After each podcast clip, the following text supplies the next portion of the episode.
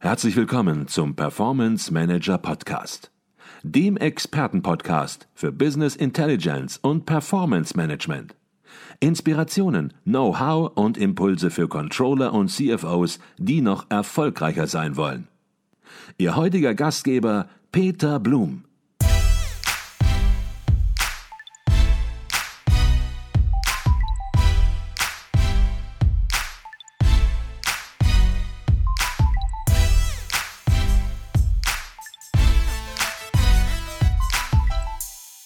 Herzlich willkommen im Performance Manager Podcast. Mein Name ist Peter Blum. Ich bin Geschäftsführer der Business Intelligence Beratung Advisio Consult und Ihr Gastgeber im Podcast. In einer Welt, in der KI-Technologien zunehmend unseren Alltag durchdringen, stellt sich die drängende Frage, wie wir Innovation fördern und gleichzeitig ethische Standards, Datenschutz und Sicherheit gewährleisten können. Der erste große Versuch, künstliche Intelligenz auf europäischer Ebene zu regulieren, ist der sogenannte AI Act. Und wer sich über den Stand des AI Acts informieren möchte, der sollte Kai Zenner kennen. Kai Zenner ist nicht nur ein ausgewiesener Experte auf dem Gebiet der künstlichen Intelligenz und ihrer Regulierung, sondern auch eine Stimme, die in den Diskussionen um den AI Act auf europäischer Ebene stark gefragt ist. Und mit seiner tiefen Kenntnis der Materie und seiner Erfahrung in der Schnittstelle von Technologie, Recht und Politik werden wir im heutigen Gespräch versuchen, die durchaus komplexe Materie etwas zu entwirren, um Licht ins Dunkel der KI-Regulierung zu bringen. Was genau beinhaltet der AI Act? Wie wird er Innovation beeinflussen? Was bedeutet er für die Zukunft der künstlichen Intelligenz in Europa und darüber hinaus? Und last but not least, was bedeuten die Beschlüsse für Unternehmen, die KI nutzen oder weiterentwickeln. All dies besprechen wir. Doch bevor wir jetzt in diese Themen tief eintauchen, zunächst mal herzlich willkommen im Performance Manager Podcast Kai Zenner. Hallo, Herr Blum, und vielen Dank für die Einladung. Ich glaube, wir haben zeitlich richtig gut getroffen ähm, mit den ganzen Abstimmungen gerade und ich freue mich schon auf den Podcast. Ich freue mich auch und wir haben es zeitlich wirklich gut getroffen. Warum, werden wir gleich noch im Podcast äh, besprechen. Jetzt ist es ja so, dass sehr, sehr viele Menschen im Moment mit künstlicher Intelligenz durchaus in Kontakt kommen. ChatGPT und ähnliche Tools, das ist so ein Stichwort. Und viele Menschen nutzen diese Tools auch inzwischen begeistert und merken, wie sie bei der Erledigung der eigenen Arbeit auch helfen können tatsächlich. Wie sieht es bei Ihnen aus? Nutzen Sie solche Tools auch und wie empfinden Sie persönlich den Höhenflug dieser Tools? Ja, das ist eine sehr spannende Frage. Ich muss sagen, ähm, obwohl ich so viel mit AI mache, gehöre ich wahrscheinlich fast noch zu den eher konservativen Nutzern.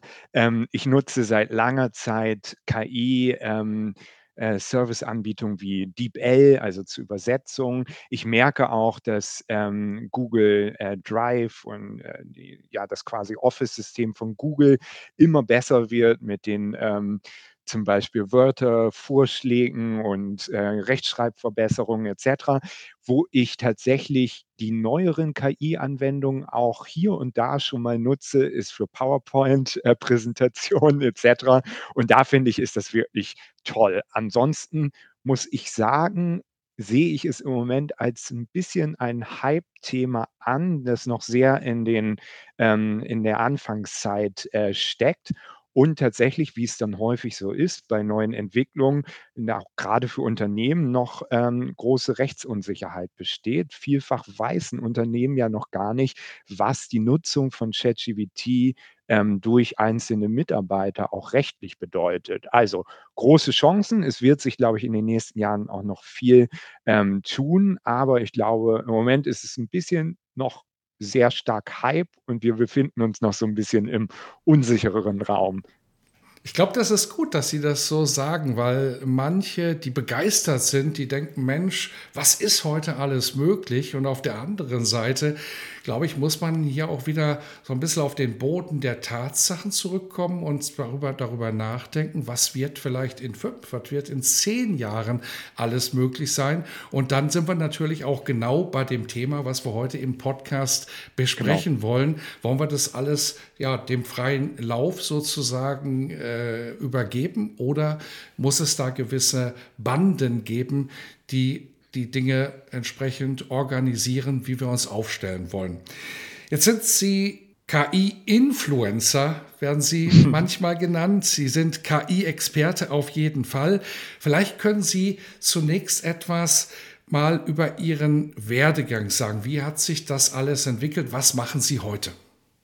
Ja, ähm, ich bin jetzt seit insgesamt 10 Jahren in Brüssel, ähm, war vor dem Europäischen Parlament bei der Adenauer-Stiftung und da, obwohl ich im Studium jetzt eher, ja, mit Europarecht, mit internationalem Recht, mit, ähm, Sicherheitsstudien et cetera zu tun hatte, war ich relativ schnell im Berufsleben in der Digitalisierungsschiene drin. 2014 war das eher noch ein ja, sagen wir mal, exotischer Bereich hier in Brüssel.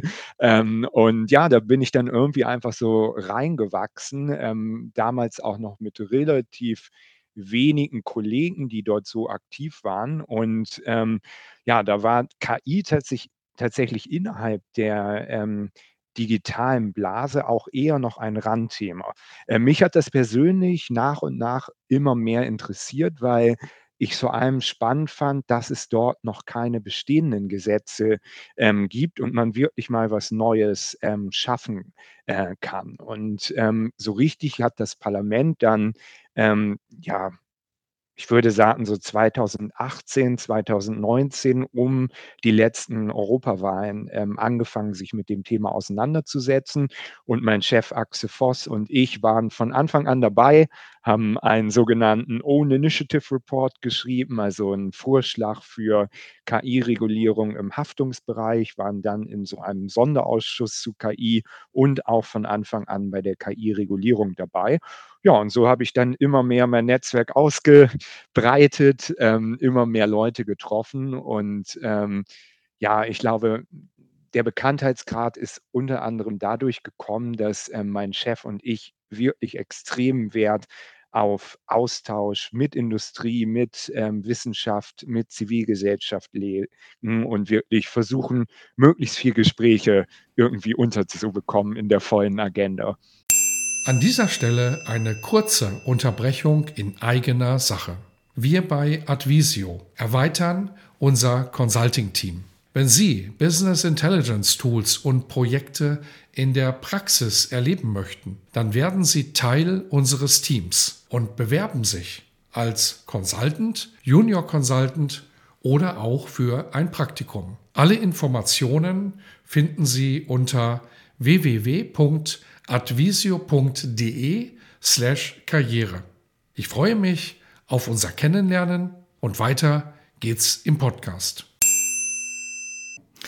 Jetzt haben wir eben schon darüber gesprochen, haben angedeutet, was wird in fünf Jahren, in zehn Jahren alles möglich sein. Und das sind vielleicht auch Dinge, die man sich heute noch gar nicht so direkt vorstellen kann, so wie man sich ChatGPT im Unternehmen hätte vor zehn Jahren auch in der Form, wie es jetzt genutzt wird, noch nicht vorstellen können.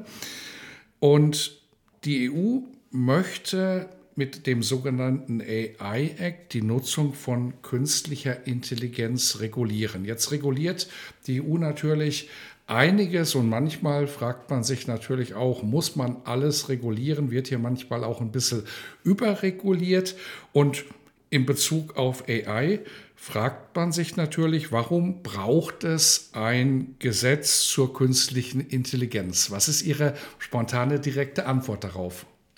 Ja, also ich ähm, sage verschiedene Sachen jetzt mal auf die ähm, Frage. Zunächst ähm, eher negativ. Ähm, ich persönlich denke, der AI-Act kommt vielleicht sogar ein, zwei Jahre zu früh. Weil wie schon angesprochen, gerade jetzt bei den Entwicklungen, äh, mit generativer KI et cetera, als man mit, ähm, AI Policy angefangen hat, gab es noch keine generative KI oder es war jedenfalls wirklich eine ganz kleine Nische, ähm, innerhalb der, ähm, AI des AI-Sektors, KI-Sektors, ähm, sodass es wahrscheinlich sogar besser gewesen wäre, sich noch ein bisschen mehr Zeit zu lassen, noch mehr Evidenz, äh, zu sammeln und, äh, zu gucken, was so die wichtigen, ähm, und richtigen Schritte sind. Dahingehend, man sieht dieses Vorgehen gerade im Vereinigten Königreich und ich könnte mir vorstellen, dass sie damit langfristig sogar besser fahren.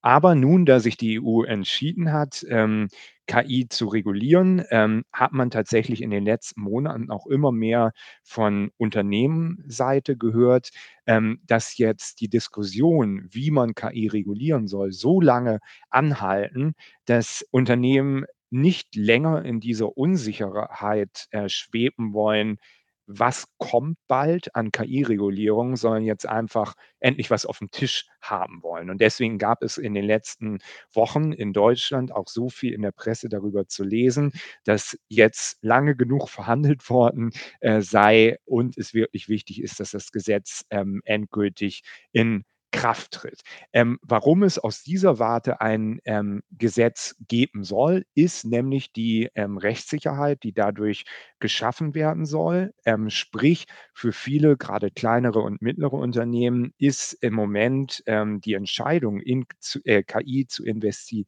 investieren, mit großen Risiken äh, verbunden. Es ist nicht so genau klar, wie muss man beispielsweise den Datenschutz berücksichtigen, wie ähm, setzt man sich mit ähm, Fairness, Antidiskriminierungsgedanken auseinander?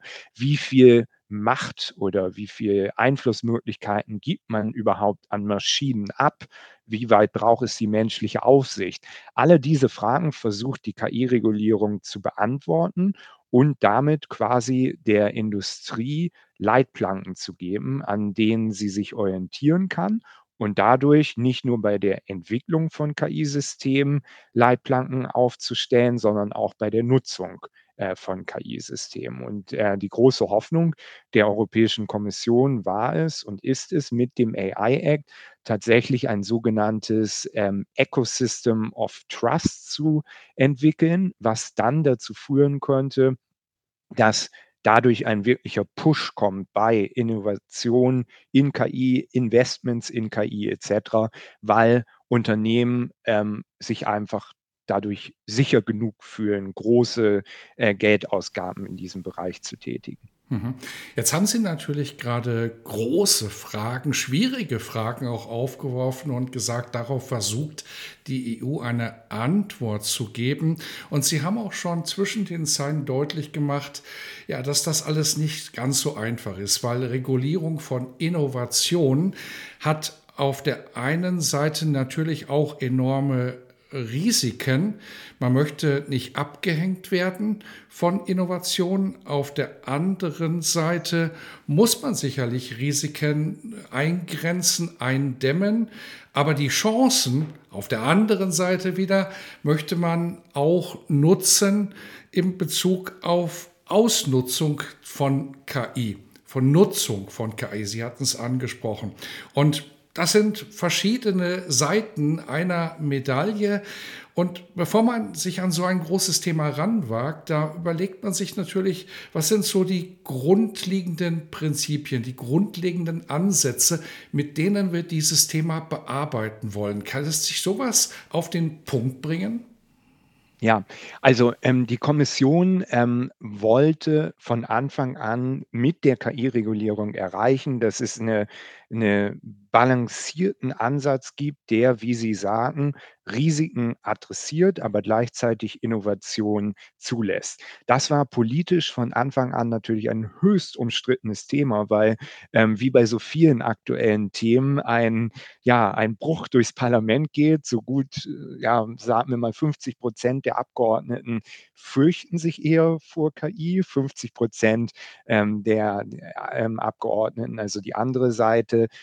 ähm, sagt, nee, wir müssen alle die Möglichkeiten, die KI ähm, ähm, anbietet, nutzen, wie Sie gerade gesagt haben.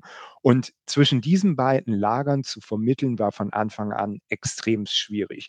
Die Kommission hat sich deswegen ähm, dazu entschieden, den sogenannten risikobasierten Ansatz zu wählen, also ähm, die meisten Anforderungen des KI-Gesetzes ähm, für sogenannte Hochrisiko-KI-Systeme ähm, aufzustellen. Daneben werden ein paar KI-Systeme auch verboten und ein paar andere KI-Systeme mit höheren Transparenzpflichten äh, belegt. Alle anderen ähm, werden aber gar nicht reguliert. Ähm, zusätzlich wurde auf äh, das sogenannte ähm, New Legislative Framework zurückgegriffen, was quasi ähm, ein Produktsicherheitsgesetz ist, was den großen Vorteil hat, dass es ähm, in der Europäischen Union, in unserem Binnenmarkt ähm, diesen Ansatz seit vielen, vielen Jahrzehnten gibt. Er durchaus gut funktioniert hat und man halt die Hoffnung hatte, Produktsicherheitsansatz plus risikobasierter Ansatz zusammengelegt, äh, hilft den Unternehmen möglichst innovationsfreundlich ähm, mit KI umzugehen, aber gleichzeitig, was ich schon sagte, ähm, die spezifischen KI-Risiken dennoch äh, zu adressieren. Im Detail war das, was ich schon sagte, aber äußerst schwierig. Ähm, in den ganzen Verhandlungen gab es immer wieder Debatten bei einzelnen Punkten, ähm, dass dadurch zu stark ähm, die, die Möglichkeiten durch KI ähm, eingegrenzt werden. Und leider muss grundsätzlich gesagt werden, dass die KI-Regulierung hauptsächlich dazu da ist, Risiken zu minimieren, während die Kommission und die Europäische Union grundsätzlich hinsichtlich der Innovationsförderung nichts so richtig zustande bekommen hat, vor allem ähm, auf Gesetzlevel. Ähm, es gibt äh, Kommunikation der Kommission, dass mehr investiert werden muss, etc. Das ist allerdings alles rechtlich unverbindlich und basiert dann quasi auf der Hoffnung, dass die Mitgliedstaaten diese Investments auch tun. Nur wie wir es häufig kennen, wenn es keinen Druck gibt, passiert es nicht, vor allem mit den ganzen Krisen, die es aktuell ähm, gerade gibt mit Ukraine etc. pp. Also lange Rede, kurzer Sinn. Es war ein Balanceakt bis zum Ende. Allerdings, ja, muss man sehen, mit der KI-Regulierung wird wenig zur Innovationsförderung gemacht. Mhm. Jetzt hatten Sie ganz am Anfang Ihrer Antwort gesagt, es gab, vielleicht gibt es die immer noch, zwei Lager. Auf der einen Seite ja die Ängstlichen, die sagen, Mensch, lass uns ja. aufpassen, was kann hier alles auf uns zukommen mit KI. Auf der anderen Seite diejenigen, die sagen, Innovation sollte man nicht behindern, das ist der Gang der Zeit und lass uns hier nach vorne denken. Und das Ganze wird dann noch überlagert natürlich, weil es kein einfaches Thema ist mit ja, durchaus auch Kompetenzlücken, würde ich sagen, ja. bei denjenigen, die mitreden. Hier ist dann auch blöderweise in Anführungsstrichen gleich noch unangenehm ein deutscher Bundesminister vor einiger Zeit aufgefallen, der in der Podiumsdiskussion nicht wusste, was sogenannte KI-Basismodelle sind, Foundations Model, zumindest entstand der Eindruck, dass er es nicht wusste und äh, ja etwas in Zusammenhang mit Grundlagenforschung an der Stelle gebracht hat, was natürlich grober Unfug ist. Und dieses Beispiel, darüber wollen wir auch gar nicht lächeln, weil es scheint ja ein grundsätzliches Dilemma auch in gewisser Weise zu reflektieren, nämlich dass viele, die über Regulierung zu KI entscheiden, möglicherweise gar nicht richtig wissen, weil es eben kein einfaches Thema ist, worum es überhaupt geht. Und das führt dann natürlich auch zu Marathonsitzungen, zu Fragen, wo vielleicht die Fachleute sagen, Mensch, das haben wir doch alle schon besprochen und zwar wirklich sachlich, fachlich, auf anständigem Niveau, wo aber dann Leute nicht mitgekommen sind, sozusagen in der Materie selbst. Wie beurteilen Sie das? Ist das auch ein Grund für die Marathonsitzungen, in denen Sie gebunden waren? Ja, äh, in der Tat. Ich muss, ähm, den deutschen Minister 'n bisschen, ähm, in Schutz nehmen. Es ist natürlich so, dass 'n grundsätzliches, äh, Problem in der Politik, äh, grade für Bundeskanzler, für Minister, aber auch schon für einzelne Abgeordnete, die sind mit so viel Themen konfrontiert, ähm, dass dann natürlich einfach die Zeit, ähm, und ja, das menschliche Gehirn einfach auch nicht in der Lage ist, jedes Detail, äh, zu wissen, äh, sodass grade umso höher man kommt, ähm, in den Positionen, man natürlich bestimmte Dinge auch nicht mehr voraussetzen kann. Und das macht Digitalpolitik allgemein so schwierig und insbesondere KI, dass es natürlich ein so komplexes Thema ist. KI vor allem ist ja dadurch schon problematisch, dass KI so ein Alles-und-Nix-Begriff ist, der ganz viele verschiedene Sektoren, ganz viele verschiedene Technologien unter einen Hut bringt. Aber diese Technologien haben ja häufig gar nicht so viel da miteinander zu tun. Und ja, in der Tat, das führte dann auch hier in Brüssel dazu, dass viele der Beteiligten, ähm, ja, zum Beispiel Foundation Models, ähm, wurden immer wieder falsch ausgesprochen. Es, äh es gab dann, äh, Leute, die, ähm, Foundational Model immer wieder gesagt haben, die, äh, von Foundation System sprachen et cetera pp. Also, ähm, ja, und dann hat man halt gemerkt, da fehlte das Wissen. Noch einmal, dafür sind eigentlich auch wir Mitarbeiter da, die dann sich mehr mit dem Thema beschäftigen können.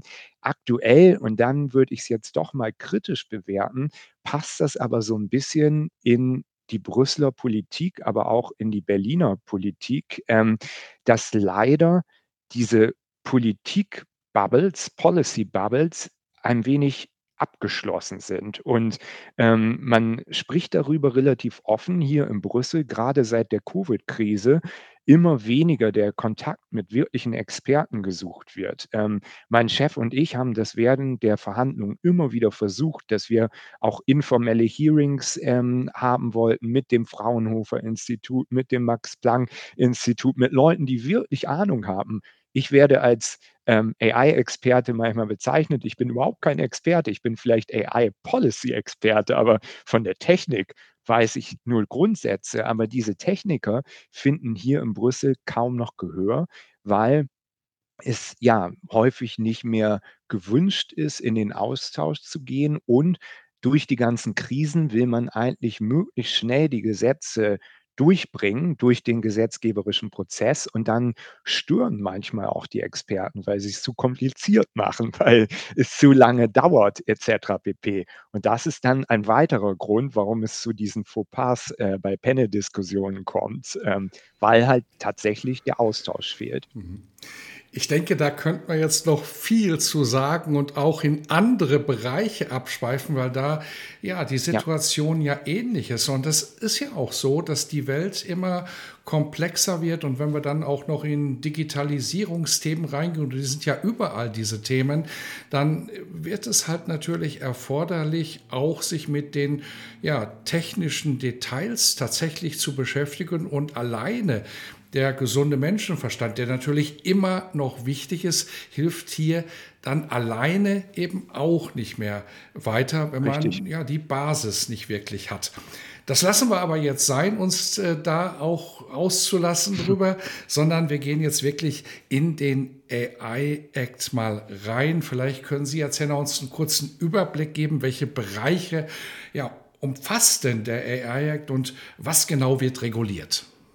Ja, ähm, 'ne gute Frage. Ich habe ja schon so 'n bisschen skizziert, ähm, bei meiner Antwort hinsichtlich des risikobasierten Ansatzes, dass der Schwerpunkt, ähm, der KI-Regulierung tatsächlich der Hochrisikobereich ist und daneben es noch Verbote gibt und Systeme mit besonderen äh, Transparenzpflichten. Vielleicht würde ich mich daran mal so 'n bisschen, äh, durchhangeln. Bei den Verboten wird einfach ganz klar festgestellt, ähm, bestimmte Anwendungsfälle, wie zum Beispiel das sogenannte Social Scoring, äh, wobei an, äh, diese Testversuche in China gedacht worden sind, dass Unternehmen gerankt wurden, dass, wenn zum Beispiel die Lebensgefährtin des CEOs eine Affäre hat, auf einmal das ganze Unternehmen negativer gerankt wurde, genauso wie, äh, Person X, die, ähm, über die rote Ampel lief, dann negativ gerankt worden ist. Solche Dinge wollte man einfach in Europa nicht sehen und hat dann gesagt, ähm, die Entwicklung an solchen Systemen, das aufs Markt bringen, als auch die Nutzung, ähm, wird in Zukunft verboten sein. Dasselbe ähm, kann gesagt werden hinsichtlich, äh, nennen wir es mal dem Clearview-Fall, also dass ähm, Social-Media-Accounts, ähm, die öffentlich waren, ausgelesen werden, ähm, dann mit CCTV-Kamerasystemen verbunden werden zur zur ähm, ja, Findung von Personen in der Amsterdamer ähm, Innenstadt genutzt werden, ähm, Facial Recognition und so weiter und so fort. Das Problem hierbei war, dass natürlich ein Verbot sehr mächtig ist, das absolute, die absolute Möglichkeit des äh, Gesetzgebers darstellt. Ähm, und leider die Kommission bei der Beschreibung der Verbote extremst offen war und generell war, sodass zum Beispiel bei Social Scoring nicht ausgeschlossen werden konnte, dass auf einmal relativ viele Dienste von Banken, Versicherungen oder der Schufa in Deutschland auf einmal 'n Verbot ausgesetzt werden. Ähm, 'n ähnliches Problem hatte man tatsächlich auch bei, ähm, Hochrisikosystemen. Ähm, da gibt es sogenannte 2 Annexe. Einmal Annex 2, der auf, ähm, bestehende sektorale, äh, Gesetzgebung eingeht, wie zum Beispiel Medical Device Regulation, also Medizinprodukte, wo gesagt wurde, diese sektoralen Bereiche, obwohl sie schon reguliert sind, stellen auch spezifische KI, ähm, dar und deswegen müssen sie in Zukunft besondere Anforderungen erfüllen.